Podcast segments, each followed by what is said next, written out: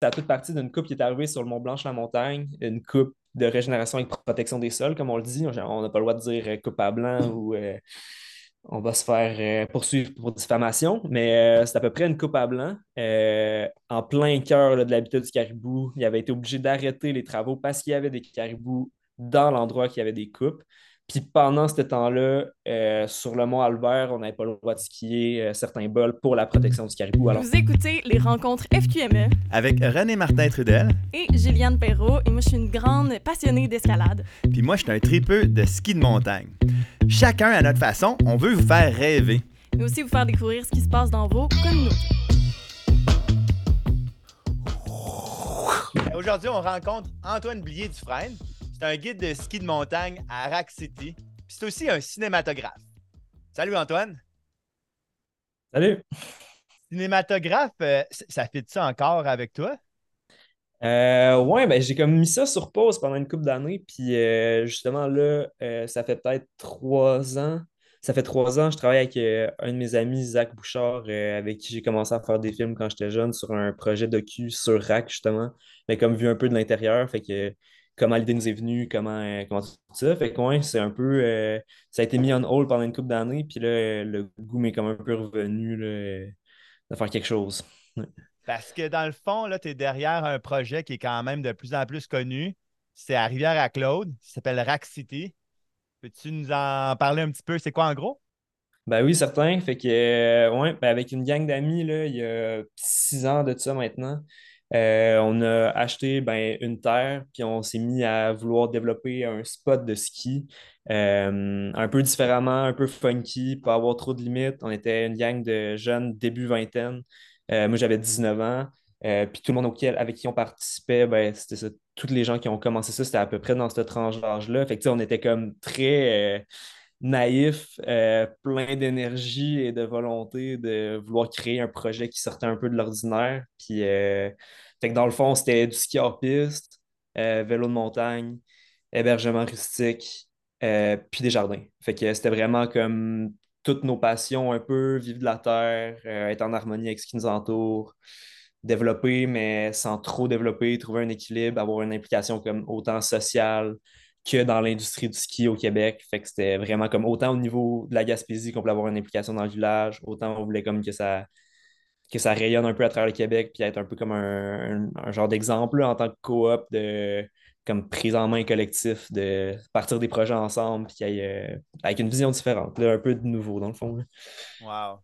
Ah, c'est un peu ça qui, qui m'amène à vouloir te parler aujourd'hui parce que tu on se connaît un petit peu, mais je trouve que votre histoire est vraiment inspirante. Puis il y a énormément maintenant de gens qui font du ski de montagne au Québec beaucoup dans les grands centres. Moi, je suis de la région de Québec, euh, Montréal, peu importe. Tu avais une affluence de milliers de personnes qui viennent.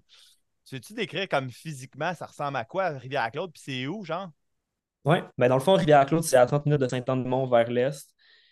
Euh, juste un peu avant de rentrer pour Murdochville, dans le fond, vers Violence Pleureuse, ben nous autres, on est comme à mi-chemin. Euh, puis c'est un petit village d'une centaine d'habitants sur le bord du fleuve. Puis nous, dans le fond, RAC, on est situé à 4 km dans la vallée. Euh, tu arrives sur le spot, c'est pas de neiger, il faut que tu marches, tu rentres en skidoo. Euh, puis tu arrives dans un genre de mini-village de jeunes skieurs, skieuses, planchistes, plancheuses euh, qui vivent dans le bois puis qui vont t'amener euh, rider les montagnes qui, nous entourent.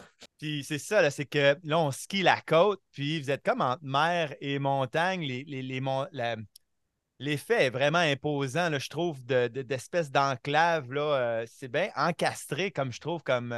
tu sais, vraiment l'impression d'être au cœur des montagnes, là, même si on est vraiment sur la côte que là, c'est vraiment de plus en plus populaire, beaucoup grâce à vous. Les gens ce qui est beaucoup à l'intérieur des terres, dans les chic-chocs. Vous, c'est la côte, dans le fond. Ben oui, c'est la côte, mais nous autres, la vallée, on est vraiment chanceux. Là. Ben, c'est un peu pourquoi on s'est installé ici. C'est que oui, il y a une vallée qui fait 6 km de long, puis il y a des descentes sur tous les flancs est. Sur le 6 km, il y a des gullies avec des parois de glace en haut, des érablières qu'on a aménagées, des spots naturels. Euh, fait que oui, tu as comme une super grosse vallée à pic, longue, remplie de poudreuse, protégée du vent, parce qu'ici, ils vendent pas. Euh, Mais en plus de ça, on a la chance d'avoir sur le top de la vallée des montagnes encore plus hautes. Là. On a jusqu'à du 900 mètres d'altitude. Fait que, euh, puis c'est les premières grosses montagnes là, qui, euh, qui font la chaîne des Chic dans le fond. Là. Fait que souvent, ben, en fait, en décembre, janvier jusqu'à mi-février, quand le fleuve n'est pas gelé, euh, les tempêtes, ils rentrent là-dessus, puis c'est l'effet orographique qui frappe sur ces montagnes-là. Fait qu'on se retrouve à avoir des quantités de neige hallucinantes. Là. Euh, on finit la saison souvent avec des snowpacks de 3 mètres, 3 mètres et demi, 4 mètres euh, à 9, aux, alentours de 900 mètres. Fait que ça, c'est ce qui a fait que, disons, dans les dernières années, on a comme vraiment pu se démarquer parce qu'on était capable d'offrir de la qualité quand il y en avait, quand le ski était bon à toutes les altitudes, ben, la vallée, les sous-bois, tout ça, c'est super beau, mais quand, quand il se met à faire plus chaud, avec les changements climatiques, ce qu'on voit, ben, souvent c'est plus beau en haut, ben, ici on a la chance d'avoir ça, fait que ça nous a vraiment sauvé le cul souvent. Euh, d'être capable d'assurer à tout le monde qui venait ici d'avoir de la, de la belle neige, même quand c'était des épisodes plus durs comme l'hiver passé, là, que, qui, est en basse altitude, c'était vraiment dégueulasse, ben, on a réussi à avoir de la poudreuse euh, tout l'hiver. C'est vraiment une vallée spéciale, la Rivière-Claude. Parce que pour donner un point de référence aux gens, là, 3 mètres, mettons qu'on dirait 3 mètres, là, euh, si c'est 3 mètres et demi, tant mieux, là, mais c'est énorme. Là, genre, euh, c'est un snowpack que tu vas avoir à mi-montagne à Whistler. Là. Puis, genre, au, au, centre de découverte et de service, il y a une échelle, c'est genre 70 cm à mi-hiver qu'ils ont. Là. Puis genre, euh, au pied des mines Madeleine, c'est comme un mètre et demi, là, mettons. Là. Fait que trois mètres, c'est énorme. Là. Vous avez de la neige. Là. Ben, tu vois, c'est comme vraiment, c'est les premières montagnes là, qui, forment les chic qui, qui a vraiment le plus de neige. Là. Ça ferait comme vraiment, ça fait un mur. C'est comme le Mont Médaille fait partie de ça. Euh, le dôme ici, ça fait partie de ça. Mont Éternel, il y a une coupe de place comme ça. Même, euh, vers euh, Vertigo, il y a beaucoup de ces endroits-là qui, qui, profitent vraiment de l'effet orographique aussi. Là. Fait que, euh, on n'est pas les seuls, mais c'est énormément de neige. Là. Puis, on, on, skie, euh, ça nous arrive de skier au mois de mai encore dans de la poudreuse parce que c'est des faces nord, puis qu'il y a tombé de la neige au-dessus de 600 mètres. C'est vraiment pas rare. Fait c'est vraiment particulier comme, comme montagne. Moi, ce qui me fait vraiment triper là, dans cette affaire-là, c'est que vous avez vraiment comme tout fait. Vous avez trouvé le spot. Vous avez, créé votre rêve. Tu sais, c'est comme.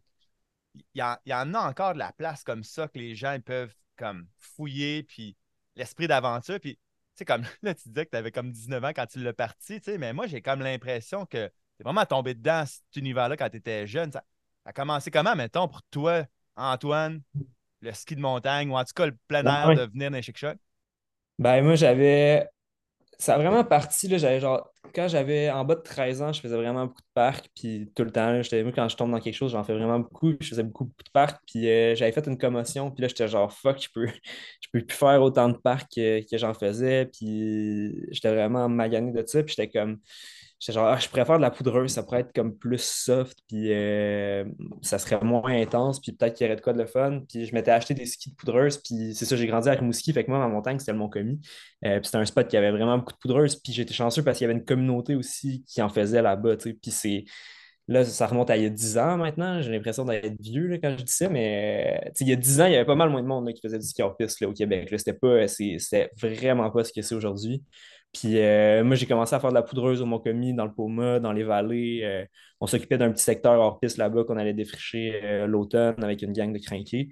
Puis là, j'ai gossé, gossé, gossé des, des, locaux de la place. Puis j'étais comme, est-ce que vous m'amenez dans les chic la fin de semaine prochaine? Allez-vous finir par m'amener? Puis je les ai tannés de même un bon bout de temps jusqu'à temps que vers 14 ans, 14-15 ans, ils commençaient à m'amener dans les chic Puis j'y allais J'y allais le plus souvent que je pouvais là. C'était une fois ou deux semaines, ou deux fins de semaine, j'allais. Puis euh, j'ai commencé à skier ça ici quand même jeune. Puis j'ai comme vraiment créé un lien fort avec la Gaspésie là, à ce moment-là. Puis euh, j'étais faite. j'étais, j'étais faite. Je, je, faisais juste vouloir revenir tout le temps puis étirer la saison le plus longtemps possible.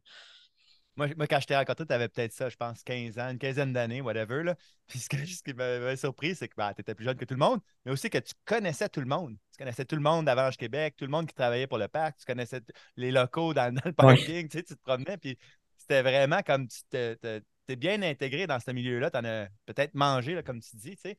Puis ce que, moi, une affaire que à cette époque-là, je savais pas, tu sais, je savais que tu faisais des films, tout ça. Mais des années plus tard, on avait skié ensemble au Massif. c'est à quel point tu es un bon skieur. Moi, j'avais, tu sais, je sais pas, tu vois un kit, en vois d'autres, c'est un comme tant d'autres, mais tu sais, dans le fond, moi, ça m'avait surpris. Tu étais vraiment déjà impliqué comme cinématographe. Puis, c'est un peu ça qui t'a éloigné de la caméra un moment donné, de dire comme j'ai le goût de plus skier? Parce que quand tu skis, tu tiens une caméra dans le fond? Oui, vraiment. Euh, j'étais, tu sais, quand je faisais des films, je faisais juste ça. Moi, ma descente, là, je, j'allais dans le gros bush sale, dans le bois, juste pour que le monde, que le monde des skieurs, les snowboarders, il, y avait la plus belle run, puis qu'il n'y avait pas une trace qu'on voyait euh, que j'allais faire pour aller prendre la shot. Fait que j'ai scrappé des runs, là, mais à faire des approches de 6 km, puis pour finalement, moi, juste descendre dans le bush à côté de ce qui était super beau. Puis là, de voir le monde avoir genre les plus gros face shots, moi, j'étais genre, j'avais crissement du fun parce que je filmais, puis j'avais, j'avais la passion pour l'image. J'ai tellement. Euh, j'ai tellement perdu de run en faisant ça. Puis un moment donné, j'étais juste genre, il faut que je skie pour moi, ça n'a pas de bon sens. Faut que. Puis là, c'est ça. Euh, j'ai lâché un peu la caméra, mais il n'y avait pas juste ça. C'était. Il y avait ça, mais c'était aussi. Euh, après le film Notre Neige que j'avais fait, ça, c'était un film euh, un petit peu plus revendicateur. c'était un peu avec ce qui s'était passé sur Blanche-la-Montagne. Il y avait une coupe forestière qui avait harnacher le paysage. Euh, il y avait une autre coupe de prévu sur le Mont Xalibu. Il y avait comme on commençait à entendre parler un peu de la, des problématiques de l'industrie forestière en Gaspésie, de son impact, puis aussi comme à quel point comme les étaient réprimandés à travers ça. Puis j'avais fait un film là-dessus. Puis ça avait été comme vraiment plus grand que ce que je pensais que ça allait être. Euh, les médias avaient vraiment embarqué à travers ça, plus que le film en soi. C'était pas un film, c'était pas un documentaire avec Richard Desjardins ce que j'ai fait, loin de là. C'est un film de ski, mais qui avec une partie documentaire à l'intérieur. Puis là, Radio-Canada avait embarqué. Euh, moi, je recevais des appels du. Euh, du, ministre, du ministère des Forêts Fonds de Parc pour me demander c'était où mon film allait être présenté, quelle date. Euh, c'était stressant. Là, ça, j'ai dû avoir genre 6-7 entrevues à la radio. Ça a fait le téléjournal, euh, le national. C'était quand même. Euh, c'était vraiment plus gros que ce que je pensais. Puis c'était too much pour moi. J'étais juste genre, je voulais juste faire un film, puis je voulais juste parler de ça. J'étais comme, après, j'ai comme eu besoin de me réfugier, de revenir en Gaspésie, puis de rider, tu sais. J'étais comme, je suis pas, euh, je suis pas tant un cinématographe que ça, je suis pas tant un documentariste que ça, là. Moi, c'est peut-être plus un, un, skieur, ce que je suis, tu sais. Puis, moi, j'ai vu, ce film-là, puis moi, ça m'a beaucoup touché, tu sais, puis je pense que je suis pas le seul. Puis même si c'était pas ton objectif, au final, ben, que tu disais, ou en tout cas ce que les gens dans le, mhm. documentaire disent, c'était très euh, polarisant. Tu veux-tu nous faire un genre grosso modo, parce que tu as présenté le sujet un peu, mais comme c'était quoi les enjeux ou c'est quoi encore les enjeux par rapport à, à, notre neige souillée? Ben, dans le fond, euh, c'est comme j'avais dit, c'est à toute partie d'une coupe qui est arrivée sur le Mont Blanc-la-Montagne, une coupe de régénération et protection des sols, comme on le dit. On n'a pas le droit de dire euh, coupe à blanc ou euh, on va se faire poursuivre pour diffamation, mais c'est à peu près une coupe à blanc. en plein cœur de l'habitat du caribou, il avait été obligé d'arrêter les travaux parce qu'il y avait des caribous dans l'endroit qui avait des coupes. Puis pendant ce temps-là, euh, sur le mont Albert, on n'avait pas le droit de skier euh, certains bols pour la protection du caribou, alors, qu'on, alors que c'est des secteurs qui sont moins. Euh, qui sont moins. que, le caribou, ils vont moins dans le fond. Là. On savait, les scientifiques savaient, tout le monde savait que Blanche-la-Montagne, disons, la, la forêt en bas du Blanche-la-Montagne, c'était une forêt qui était euh, que les caribous allaient souvent parce qu'il y avait du lichen, il y avait de la nourriture. C'était vraiment un refuge. Puis on l'avait vu dans les dernières années que les caribous s'étaient vraiment déplacés de certaines montagnes pour aller Champ de Mars, Blanche-la-Montagne, tous ces secteurs-là. Alors qu'on se faisait interdire l'accès à certains skieurs. moi, je, trouve encore, je trouvais que c'était un non-sens, je le trouve encore aujourd'hui. Euh, puis moi, j'avais juste envie de montrer ça. Puis parallèlement à ça, il y avait une coupe qui était prévue euh, dans le coin du Mont Xalibu parce que c'était, dans le fond, la réserve phonique des Chic-Chocs, ça ne fait pas partie du parc national de la Gaspésie.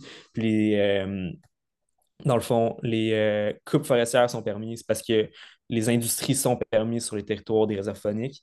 Fait que moi, c'était un peu ça. J'avais comme un genre de cri du cœur que j'avais cette forêt-là, que j'aimais, j'avais envie de la protéger. J'avais vu ce qui était arrivé avec Blanche-la-Montagne, que je ne comprends encore pas à ce jour comment c'est possible qu'on ait pu faire ça? Tu, montes en haut du Oxback, tu as envie d'avoir une expérience euh, dans la nature, puis tu tombes face à une coupe à blanc dans l'habitat du caribou. C'est encore à ce jour hallucinant. La forêt n'a pas repris. C'est une grosse cicatrice qui est laissée. Puis je pense que ce couple-là était vraiment un élément déclencheur là, pour comme faire comme je pense qu'on est allé trop loin. Un, l'industrie forestière, elle en a trop pris. Le deux pas, deux mesures, industrie forestière, les skieurs, leur impact, on est rendu trop loin. Puis le caribou à travers ça, c'est euh, comment est-ce qu'on veut le protéger si on, laisse les forestiers faire encore tout ça? Comme et, où la cohérence dans tout ça? Puis c'est vraiment un film là-dessus. C'était on veut de la cohérence. On rencontrait certains intervenants, directeurs de réserve phonique, euh, on rencontrait le comité de protection euh, des chic Là, il y avait beaucoup, beaucoup de monde. Puis tu sais, c'était un peu ça, tu sais, les discours qui sortaient, c'était juste comme oui, on veut protéger les caribous, mais comme on faut se donner les mesures de le faire, puis il faut, faut que ce qui se passe en ce moment arrête, puis il faut arrêter de dire que les skieurs sont responsables de tout ça, puis essayer de les impliquer, les skieurs. C'était aussi ça qu'on demandait, c'était comme arrêtez de nous dire comme allez pas là, faites pas ça, alors que c'est nous autres, les utilisateurs du territoire, là, si les lois font pas de sens, si ces règlements-là, ils marchent pas, ben il y a comme une haine là, qui, était, qui, qui, se dégageait, puis qui se dégage encore de ces règles-là qui font pas de sens, qui font que les principaux utilisateurs qui sont nous, qui pourraient comme qui pourrait se responsabiliser face à ça puis faire comme hey, on veut le protéger le caribou, on a juste une écœur en titre parce qu'on se rend compte que les mesures qui sont prises en place, ils ne fonctionnent pas, puis ils nous nuisent à nous. Au final, autant qu'au caribou, c'est juste. C'était ça, il y a... c'était ça il y a sept ans, puis c'est encore ça aujourd'hui. Puis est-ce qu'il y a des choses qui ont changé? Je te dirais non. On est exactement au même point, puis ça qui est drôle, je m'étais retiré de ça parce que j'étais écœuré de ça. Autant que là, je suis dans le rack, puis genre, je suis 100% là-dedans si je suis pas plus que pendant notre neige sais. Mm. Euh, on a des enjeux de développement ici qui sont liés à ça, c'est incroyable. Même si on est sur la côte, euh, ça fait des années qu'on essaie de développer des secteurs en altitude, loin du euh, loin d'où sont les caribous, mais qui sont quand même dans l'habitat essentiel parce qu'il y a une ligne qui a été tracée à un moment donné. Puis tu vois, on se fait refuser ces permis-là, alors que nous autres, on sait très bien que c'est grâce à ça, qu'on va, ces permis-là en altitude, qui va faire, ça va faire en sorte qu'on va être capable de survivre comme organisation, d'avoir accès à des spots qui a de la neige. Ben, on se fait refuser ça. Fait que là, on est encore un peu au bat à essayer de avoir ces autorisations-là s'impliquer dans des comités, euh, la protection du caribou à travers ça, l'industrie forestière, c'est vraiment, on baigne à 100% là-dedans en ce moment. Puis surtout avec le dépôt de la, commission caribou, euh, on est comme vraiment dans un, timing qui est genre vraiment, on a tous hâte de voir la suite. Puis c'est ultra précaire pour l'industrie du ski en Gaspésie en ce moment à cause de ça. Wow. c'est super euh, de t'entendre jaser de ça. Puis tu vois, une de mes questions, que je m'étais dit dans ma tête, c'était, tu sais, leur ferais-tu le film aujourd'hui? Tu, tu, trouves -tu que ça a eu un impact? Puis que, parce que ça a eu au moins l'avantage d'éduquer beaucoup de monde face à ces enjeux-là. Ben, tu sais, ça m'a vraiment brûlé, ça m'a écœuré, puis j'avais comme plus le goût de faire de films revendicateurs parce que c'était comme devenu plus grand que moi. Puis j'étais comme, hey, moi, j'ai 18 ans, là, genre, euh, je, je, connais pas les. Euh, je suis pas un forestier, là, genre, attends, donnez-moi un break, là, genre, euh, je montre quelque chose qui fait pas de sens pour moi, puis je veux juste essayer de faire le mieux que je peux avec ce que j'ai, tu sais, comme connaissance, puis c'était pas parfait, là. Fait que j'étais comme, si tu veux essayer de faire changer les choses dans le monde, ben, ben souvent, ça marche pas, ou, en tout cas, ça peut marcher, mais ça pour dire ben, que la forêt de Xalibu, elle a été protégée. Ouais, mais je sais pas si ça a été vraiment à cause de ça ou pas mais possiblement, on ne le saura jamais. Mais la forêt en bas du Xalbu est encore là. Fait que je me dis, peut-être que ça a fait changer ça. Puis il y a beaucoup de monde. C'était avant qu'on en parle aussi dans les médias. Fait que, même si le film n'était pas à mon goût, il n'était pas parfait, ça avait été rushé, tout ça, ça avait quand même ouvert la porte à une discussion. Puis ça avait ouvert les yeux beaucoup. Euh, juste les images des couples, ça, ça avait été euh, partagé au téléjournal. Puis, ça, c'est des affaires que je voulais que les gens voient. Fait que, je pense que juste ça, peut-être que c'est une victoire de faire comme ça a vraiment piqué la curiosité des gens sur ce qui se passait dans leur arrière-pays, qui était comme trop souvent, genre comme un, un vase clos autour, que c'est loin, les gens ne le voient pas, ils n'ont pas d'image de ça, ils n'ont pas de sentiment de d'appartenance à ça parce que c'est comme loin, on a comme voulu comme pousser l'industrie dans le fond du bois puis pas la voir, puis les forestiers c'est loin, c'est pas euh, dans le cours du monde. Fait que je pense que, que les gens aient comme un, visuel là-dessus. Euh, en tout cas, c'est peut-être ça de gagner. D'accord. Tu sais, moi, je suis étudiant en géographie, puis il y a un concept, ça s'appelle euh, l'espace vécu. Puis en gros, ça dit que euh, c'est la meilleure façon, entre autres, de un, des aspects de l'espace vécu, de protéger un territoire, si les gens ils viennent le vivre. Puis un des avantages d'avoir une grosse communauté de skieurs hors piste à cette heure, ben, c'est que même si pour la plupart, ils le font euh, d'une façon de loisir, ben, ils ont un attachement émotif à du territoire. Puis là, en ce moment, c'est comme l'année passée, on avait enlevé, euh, mettons, euh, les champs de Mars, ils ont redonné accès par en arrière sur Macum. En tout cas, tu sais, comme on se fait enlever du territoire, on s'en refait redonner selon les. Bon, officiellement, c'est selon le caribou, mais moi, personnellement, j'ai l'impression qu'il y a aussi une question de pression sociale là-dedans. Puis je me dis que si les gens ils t'entendent parler. Est-ce qu'on peut le voir, le film? Non, je ne l'avais jamais mis en ligne, justement parce que j'avais trop peur. Puis c'était vraiment tendu à l'époque. Je m'étais fait menacer de me faire poursuivre. Puis euh, j'avais vraiment essayé de garder ça le plus low profile possible pour pas. Euh, hmm peut-être que ça serait le bon temps de le ressortir. Je me disais ça justement, j'étais comme, hey, ça serait tellement drôle de ressortir ça parce qu'on en est exactement à la même place qu'on en était. Sais. ça le fait gouvernement du Québec, il faut qu'il sorte un plan sur la gestion du caribou. C'est un peu ça que tu as fait allusion tantôt, c'est ça? Oui, exactement. Fait que là, ça fait plusieurs années, là, ils ont consulté la population locale, les industriels, l'industrie du ski, pas mal tout le monde. Puis là, ils ont un plan qui doit sortir avec les mesures qui vont être prises en place pour la sauvegarde du caribou. Euh, ils ont fait ils ont un peu commencé. Là, euh, je sais pas si tu as déjà entendu parler de l'enclos qu'ils avaient fait. Là, euh, tant qu'à moi, c'est important d'en parler. Là. Ils ont fait un enclos au, nord des mines Madeleine. Puis euh, ils ont été chercher, c'était quoi? C'était. Fait que dans le fond, ils prenaient, ils, ont survolé pratiquement un mois dans l'hiver passé les principaux spots qui avaient des caribous en Gaspésie en hélico pour essayer de spotter se tenaient où les femelles puis les mâles. puis là, quand ils trouvaient une femelle, il la capturé avec un filet. Il était censé prendre une échographie sur le spot pour voir s'il était euh, gestante. S'il était, était, gestante, il prenait, puis ils envoyaient dans un enclos dans lequel euh, il allait mettre bas là-bas, puis que ça allait être protégé pour pas qu'il y ait de coyotes justement qui mangent les, euh, qui mangent les, les fonds, les, bébés caribous, mais ça a été, en tout cas, ça a été un flop total. il y a deux caribous qui sont morts à travers ça, puis il n'y a aucune nouvelle naissance cette année. Fait que euh, c'est des mesures qui ont coûté extrêmement cher. Que c'est très. Moi, je pense que c'est important de se questionner aussi sur euh, est-ce qu'on fait vraiment la bonne chose pour la protection du caribou en ce moment? j'ai l'impression, en tout cas personnellement, j'ai l'impression qu'on humanise un peu trop la chose encore, puis comme on prend des caribous pour les sauver, mais en tout cas, on est, on, est super loin là-dedans. Passer un hiver à survoler des caribous en hélico, pitcher un filet dessus, le stress que ces bêtes-là vivent, ben, c'est la fait qu'il y en a qui sont décédés. Mais ça, c'est comme une des mesures qui est prise en place en ce moment. Mais pour revenir au dépôt, euh, c'est une série de mesures qui va être mise en place pour la sauvegarde du caribou. Euh, puis ça, ça va, après ça, servir de guideline pour, mettons, nous, l'industrie du ski, qu'est-ce qu'on a le droit de faire? Est-ce qu'on a le droit de faire des coupes pour euh, des sous-bois dans l'habitat du caribou? Est-ce qu'on n'a pas le droit d'en faire? Est-ce qu'on ferme des secteurs? Est-ce qu'on en ouvre d'autres? C'est tout ça qu'on attend. Puis c'était censé sortir le deadline était cet été euh, pour la Saint-Jean. ça faisait plusieurs fois que le gouvernement du Québec reportait. Puis là, quand est arrivé le dépôt, euh, il y avait les feux de forêt aussi en même temps. Euh, puis la grosse affaire là-dedans, c'est que le gars, il avait dit on veut pas qu'il y ait de. dans le fond, on veut pas perdre de job en foresterie. Fait qu'il prenait les. Pour protéger le caribou, il allait couper, il allait enlever des secteurs de coupe prévu, puis aller les mettre dans d'autres secteurs pour qu'il y ait l'équivalent de bois. Sauf que là, le bois, il brûlait dans le nord du Québec, dans ces endroits-là, qui avaient dit si vous n'allez pas là, on va vous le donner là. Mais ce bois-là, là, il brûlait.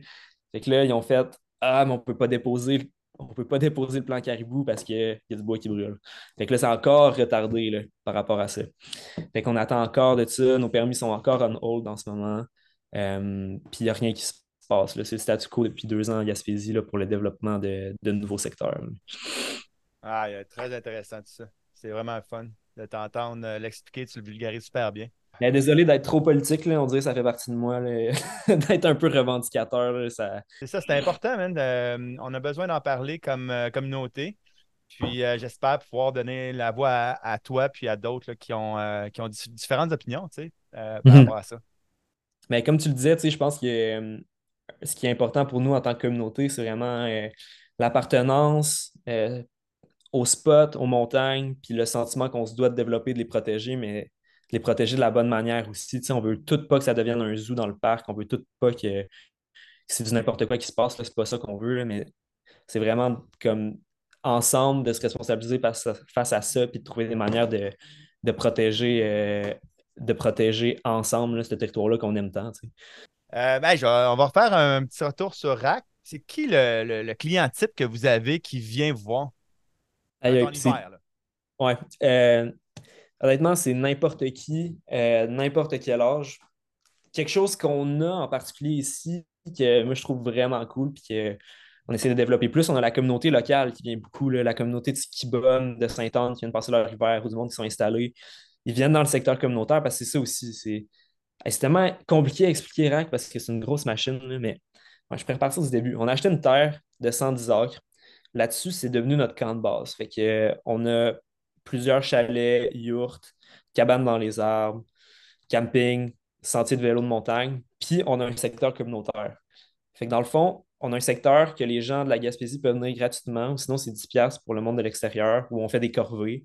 Puis ça, notre but, c'était vraiment de prendre notre terre qui était privée, puis de faire comme de la donner un peu à la communauté, puis de l'impliquer là-dedans, de faire comme ça, ça va donner un spot qui va être pour tout le monde. Puis là, tu sais, on organise des corvées, le monde, ils. C'est vraiment sick. Fait qu'il y a ça. Puis il y a des spots privés dans lesquels, ben privés, sur des terres publiques qu'on a des autorisations pour guider, sur lesquels on aménage aussi, qu'on va guider des gens qui vont venir en multi Fait qu'on va partir, quand tu prends un séjour guidé, mettons à RAC, on part de ton hébergement, puis là, on s'en va en skidoo. Ça peut être de, soit de 6 à 12 km en arrière de tes traîneaux. Puis là, on va où est-ce qu'il y a de la neige pendant la journée. c'est vraiment n'importe quel type de client. On, a, on a du monde de 70 ans en télémarque qui sont tellement nice, comme on a des jeunes de, de 20 ans. Il y a la communauté de la place qui vient beaucoup dans le secteur communautaire, mais qui vient aussi beaucoup à, nos événements. Parce qu'on organise des shows aussi maintenant. Euh, dans une grande yourte. il faut que tu skines le soir, la nuit pour aller voir un show, parce qu'il y a plein de monde. Euh, fait que c'était vraiment ça. C'est un spot, mais c'est comme une ambiance. C'est euh, tout qu'un projet. C'est autant que des shows culturels que de la poudreuse, que, que des légumes. dans le fond, c'est tout ça. Mettons les gens où tu recommanderais un séjour de combien de jours? Les gens découvrent bien comme votre ambiance puis votre spot? Je dirais au moins trois jours. Euh, au moins trois jours, c'est comme le minimum parce que tu peux aller justement dans le bas de la vallée, comme tu peux aller dans les montagnes en altitude pour avoir vraiment comme une diversité. Euh, aussi une journée dans le secteur communautaire, fait que tu n'es pas obligé d'être guidé tout le temps. Euh, puis là, la grosse nouveauté, c'est pour ça que je suis autant dans le juste ci c'est que là, on travaille sur un bloc sanitaire. Fait que là, il va y avoir des douches euh, cet hiver. Fait que le monde va pouvoir rester plus longtemps. Puis c'est tout, tout qu'une affaire parce que c'est il n'y a pas d'électricité ici. Fait que c'est genre tout sur panneaux solaires, euh, avec des puits de surface. Il euh, faut tout que ça gèle pas. Fait que c'est vraiment toute une patente qu'on est dedans en ce moment. Mais ça, ça va comme permettre au monde justement de. Les gens qui avant passaient moins de temps ici, ben là, c'est comme vraiment. Il n'y a plus de raison. Là. Y a des... Tout le monde va pouvoir se laver. Comment ça marche quand tu es guidé? Est-ce que c'est des groupes fermés ou euh, vous mix and match les gens qui viennent? Non, on mixe jamais. Fait que c'est tout le temps, tu pars avec ton groupe pour pas mélanger les niveaux puis euh, avoir vraiment une expérience euh, top. Là. Fait on, mixe jamais les groupes. Puis c'est pas des gros groupes. Puis fait que dans le fond, le max, c'est 6. Ben, c'est le ratio 6-1 par groupe. Euh, mais on, on grossit pas les groupes avec des tels guides. fait qu'on se retrouve pas à être 10 dans la montagne. Puis aussi, on n'accueille pas plus que deux groupes par jour sur tout le territoire qu'on a. Fait que ça nous permet d'assurer une qualité de neige là, il peut ne, pas neiger pendant deux semaines puis ça faire de la poudreuse parce qu'on ne sature pas le spot. Ça, c'est ultra important pour nous. C'était vraiment. Depuis le début, ça a tout le temps été ça, d'avoir un équilibre puis d'avoir une expérience malade. Parce que nous autres, on se dit, puis c'est ça qu'on dit au monde, si, euh, si on ne trouve pas ça beau, on n'a pas le goût d'y aller, puis on va canceller. Fait que on ne guide pas dans la croûte puis dans la glace. Puis euh, si c'est pas de la poudre, ça se peut que ça se passe pas. C'est rare, là, mais ouais. Ah ouais. Ben, ça reste du hors-piste aussi. Tu peux avoir différentes euh, élévations, différentes conditions. Puis, euh, c'est ouais. Euh, c'est clair. On essaye de ne pas rider de la. En tout cas, on ne veut pas rider de boss. Ça, c'est, clair. c'est bon, ça. vous êtes combien de guides, mettons? Qui, je comprends qu'il y a peut-être beaucoup de monde occasionnel, là, mais c'est comme qui travaillait là, vraiment là, à la saison? Ben, il y a pas mal, environ 3 à 4 full-time, puis 4 autres part-time. Fait que c'est quand même une grosse équipe. Ah. Puis préposer de camp aussi à travers ça là, pour euh, s'occuper de, des hébergements, là. des lifts Puis- de skidoo, tout ça. Puis vous pouvez accueillir combien de groupes en même temps? Ben, c'est ça. On peut accueillir, là, je pense qu'on est rendu à 22 personnes, sauf qu'ils ne peuvent pas toutes être guidés en même temps. Il faut qu'il y ait du monde qui soit euh, dans le secteur communautaire, mettons. Je comprends. Ouais. Euh, on va prendre une petite pause. Puis au retour, j'ai une couple de petites questions euh, plus euh, rapidos pour toi. That's it. Ça, c'est un skieur qui fait un slash dans de la poudre. À la FQME, on soutient l'aménagement des sites extérieurs en ski de montagne et en escalade. On assure la promotion des pratiques sécuritaires et on encadre les programmes de formation. En plus, on organise des événements rassembleurs pour toute la communauté. T'es pas membre?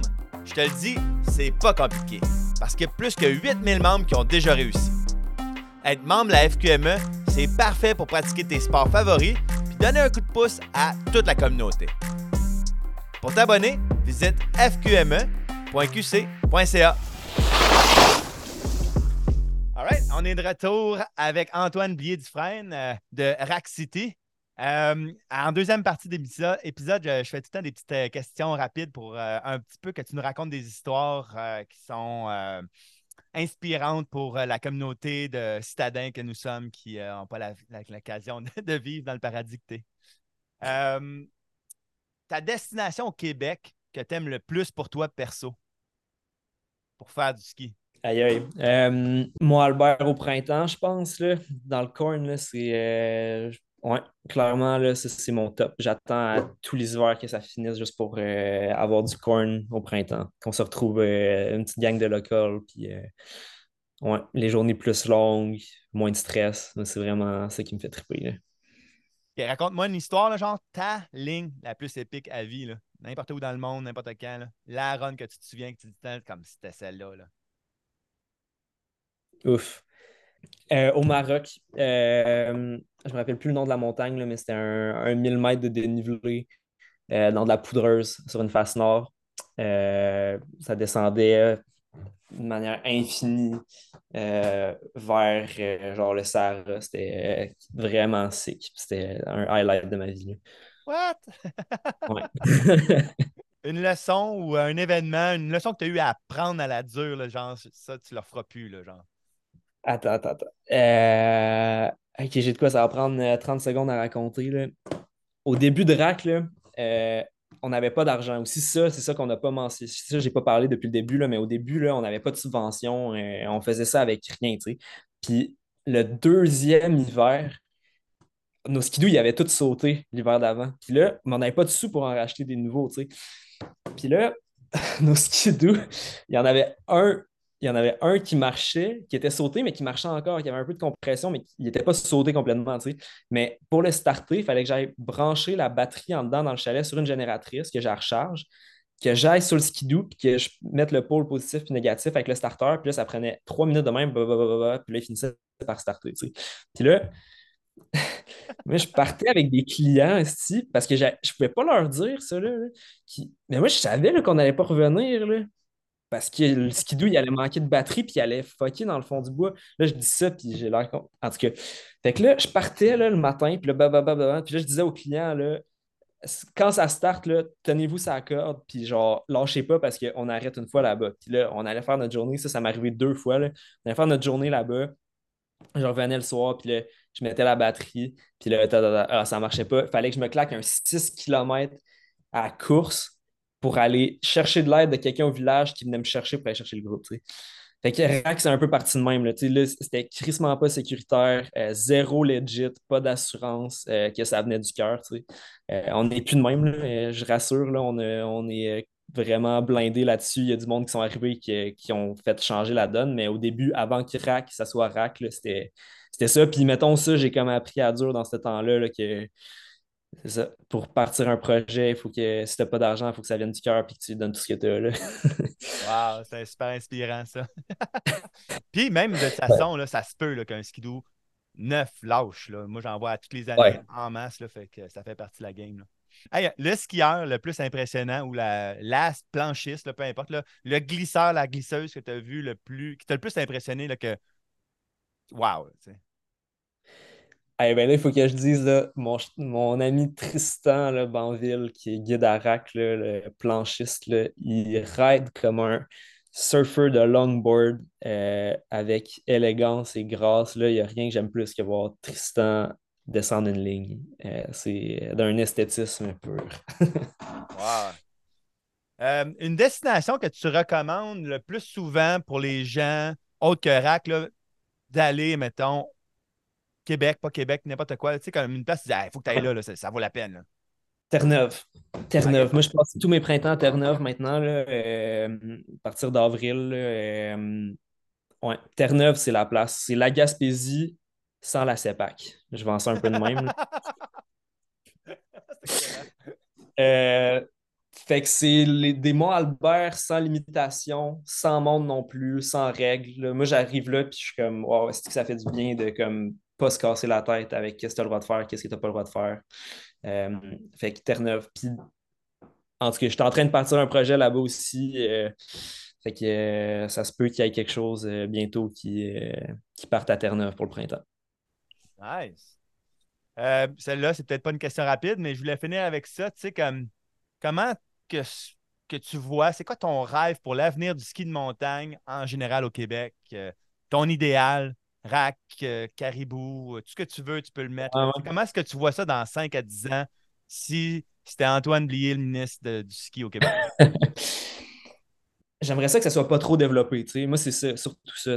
Développé, mais par des passionnés. euh, que l'argent soit pas tout le temps le but ultime derrière un- une entreprise, euh, mais que les valeurs de base y restent, puis les valeurs de notre communauté, euh, celle qui a permis de bâtir euh, la Gaspésie.